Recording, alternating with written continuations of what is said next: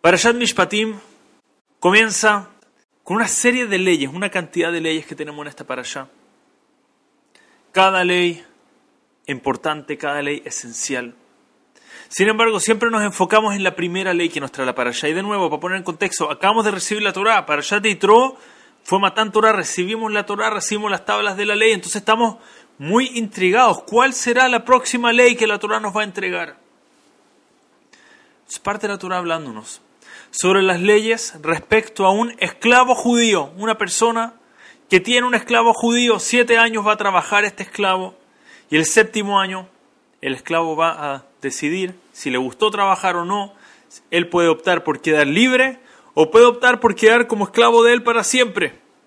Y de ser así, el maestro debe tomar a su siervo y perforarle la oreja. Nuestros sabios explican por qué perforarle la oreja, porque esa misma oreja, ese oído que escuchó a Dios diciéndole, yo soy tu Dios, tú eres mi sirviente, está ignorando eso y ahora está decidiendo ser sirviente de un ser humano en lugar de ser sirviente de Hashem. Esa es la ley del esclavo, del Ebedibri, del esclavo judío.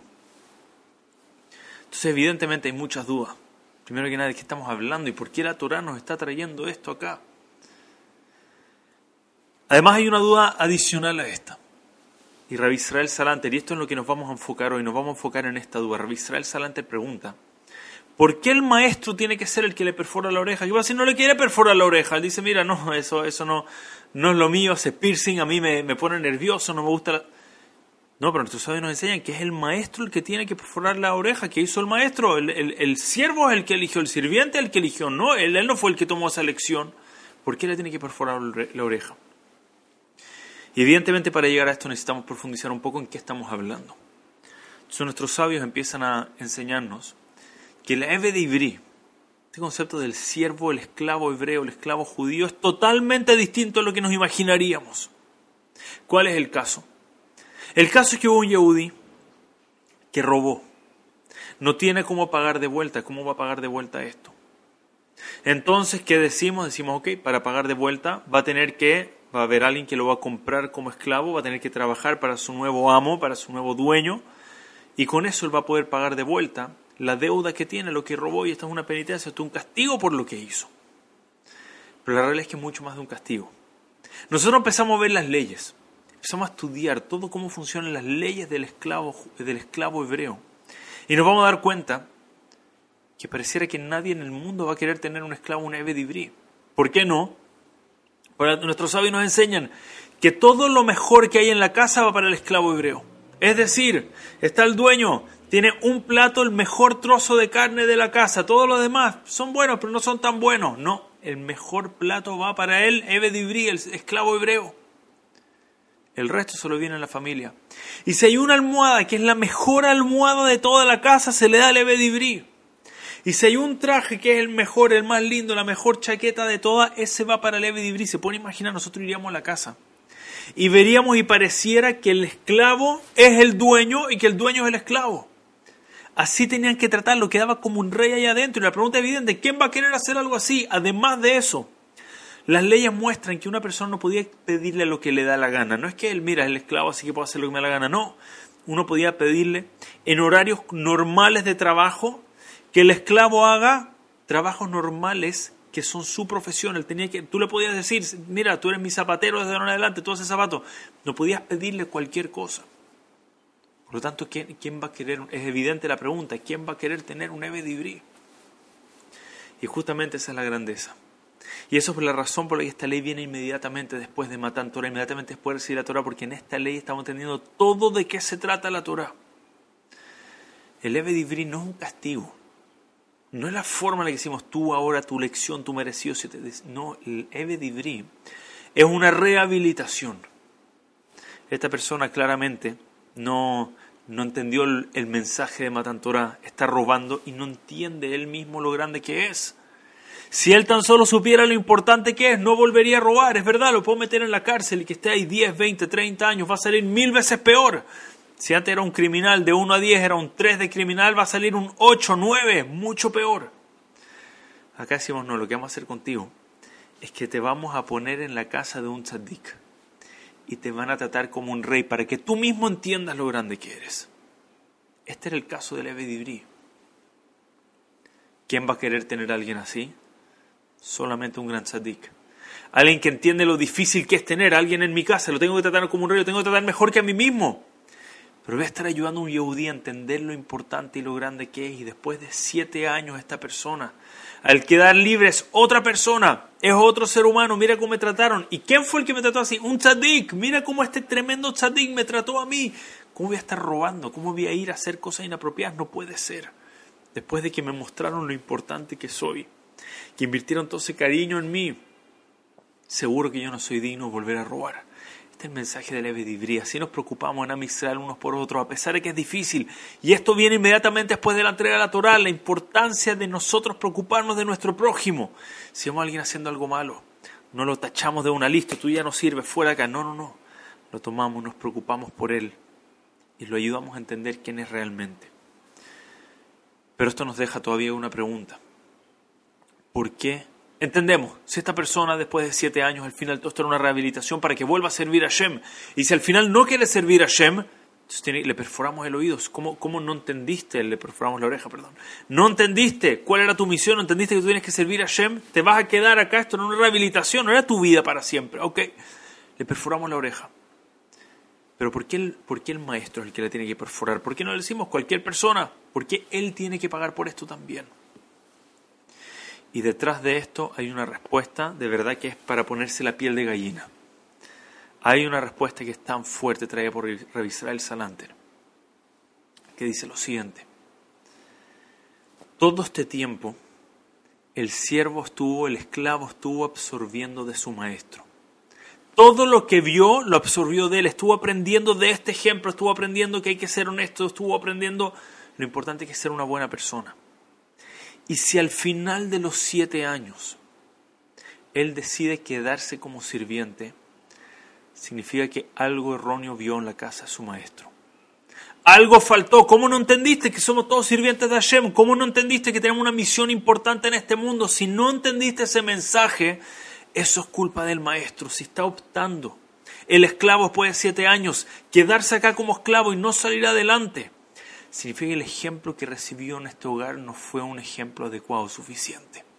Y por eso el maestro también se lleva acá un, un penal. Acá también le toca ir llevarse parte de la consecuencia. Él mismo tiene que perforar el oído porque él mismo fue el que causó esta decisión, porque no dio un ejemplo fuerte suficiente. Y les quiero explicar por qué a mí me pone esto la piel de gallina, porque acá nos toca a todos nosotros hacer una pregunta muy fuerte. ¿Cómo se vería una persona después de vivir siete años con nosotros en nuestros hogares? Y esa pregunta a mí me pone los pelos de punta. Primero que nada, padres, podemos saber eso, pero nuestros hijos nos ven constantemente. Personas que todavía no son padres incluso la juventud, tenemos que empezar a preguntarnos, ¿cómo se ve después de siete años? Padres de hijos jóvenes, ¿cómo se verían nuestros hijos después de siete años? ¿Cuál es el ejemplo que damos en nuestro hogar? ¿Cuál es el resultado una persona que nos observa después de siete años? Pero el resultado final no es solamente el problema del que se fue, el maestro también paga sobre eso, porque el maestro no dio un ejemplo bueno suficiente. ¿Cuál es el ejemplo que nosotros damos en nuestras vidas? Quiero dar un ejemplo. Ramoshe Feinstein cuenta que cuando llegó a Estados Unidos, primera vez después de, de nuevo, ya una persona más avanzada en su edad, le impresionó algo. Él cuenta que hubo algo que le llamó mucho la atención. Vio a Yehudim que realmente habían dado todo por su judaísmo. Realmente habían entregado absolutamente todo. Sin embargo, los hijos no parecían estar seguir así enganchados, interesados en el judaísmo en lo absoluto. Decía, ¿cómo puede ser? Los padres mostraron estas ganas, es decir, realmente mostraron que para ellos una prioridad, sacrificaron todo por su judaísmo. ¿Por qué los hijos no tienen ese interés?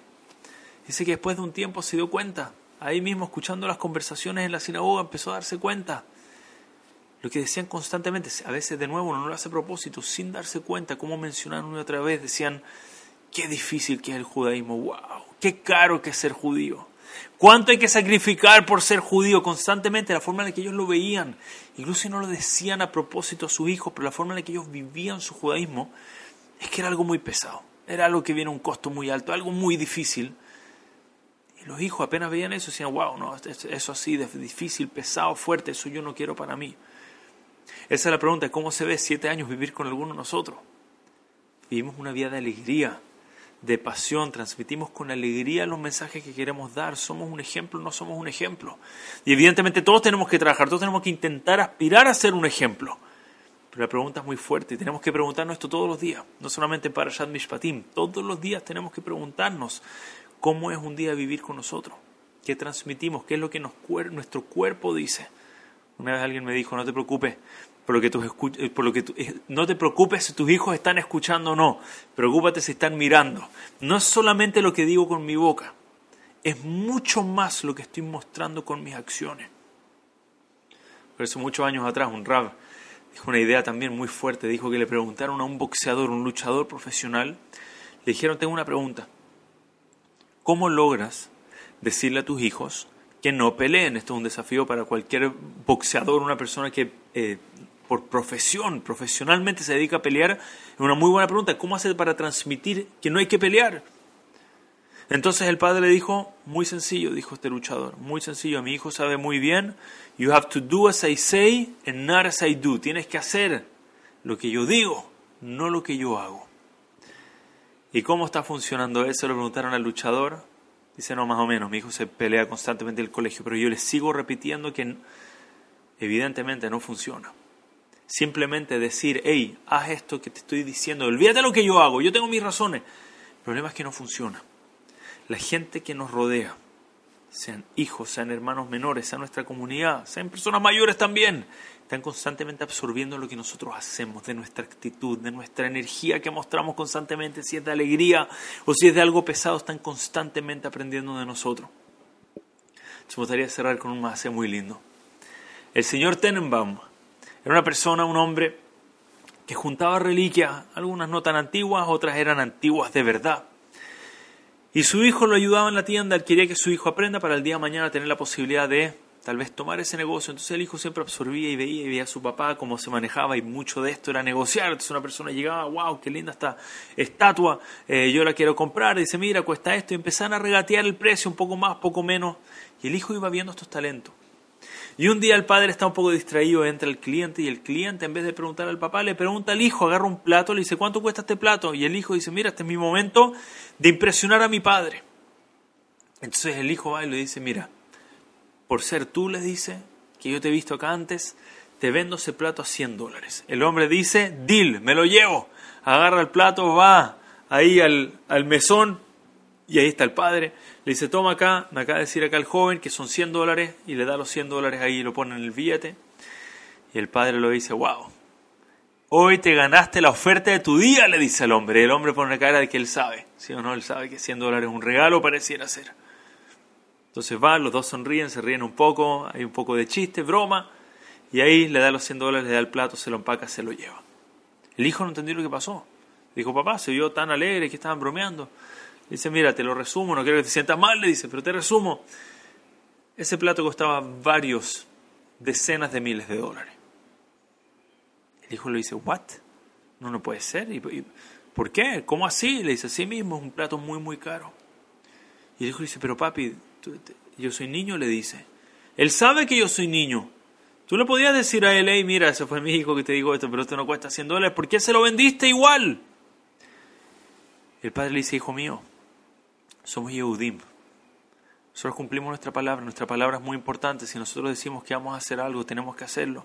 Es verdad, tú eres acá y es verdad, tenía como justificarlo, pero lo correcto era, mi hijo le dijo a él que este era el precio y que se lo íbamos a vender por ese precio, yo voy a cumplir esa palabra y se lo voy a vender.